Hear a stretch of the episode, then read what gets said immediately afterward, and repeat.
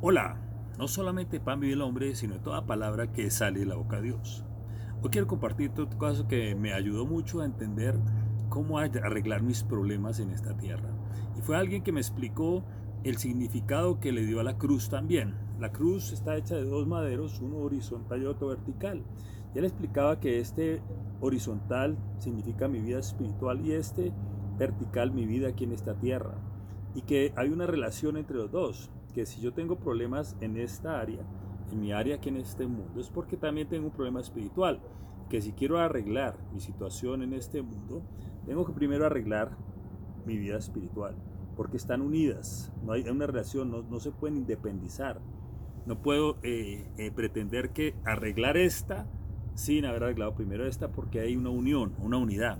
Y eso me dio mucha luz eh, sobre cómo eh, todos los días tratar de estar bien, estar en paz con Dios, estar en paz con mi conciencia, estar en paz en mi vida, porque eso me daría asertividad. Cuando yo dejo que eso no suceda, empiezo a tomar error tras error y lo que mi situación en este mundo cada día se vuelve peor.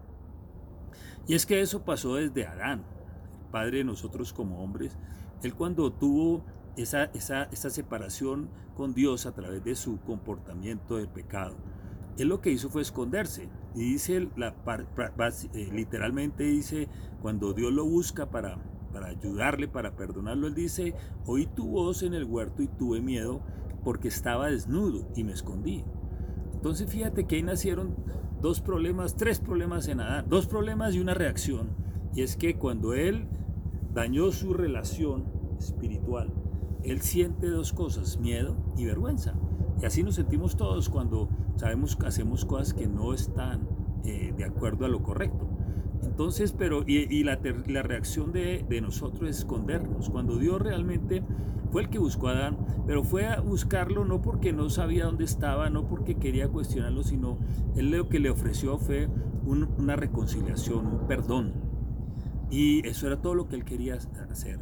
Y entonces lo que yo te quiero decir esta mañana es que en vez de buscar excusas y justificación de tus errores y, esconderte y sentirte vergüenza y miedo, lo que tienes que hacer es aceptar la misericordia, el perdón y la gracia que Dios te quiere ofrecer. Y así podrás tener otra vez una comunión con Él y, y seguramente vas a poder solucionar tus problemas de una forma diferente. Tus relaciones aquí. Y eso es lo que Dios quiere ofrecer. Entonces lo que yo te quiero decir esta mañana es que en vez de estar dando excusas, justificaciones por lo que haces, acércate a Dios y recibe, acepta este perdón y esta, esta reconciliación que Él te quiere ofrecer.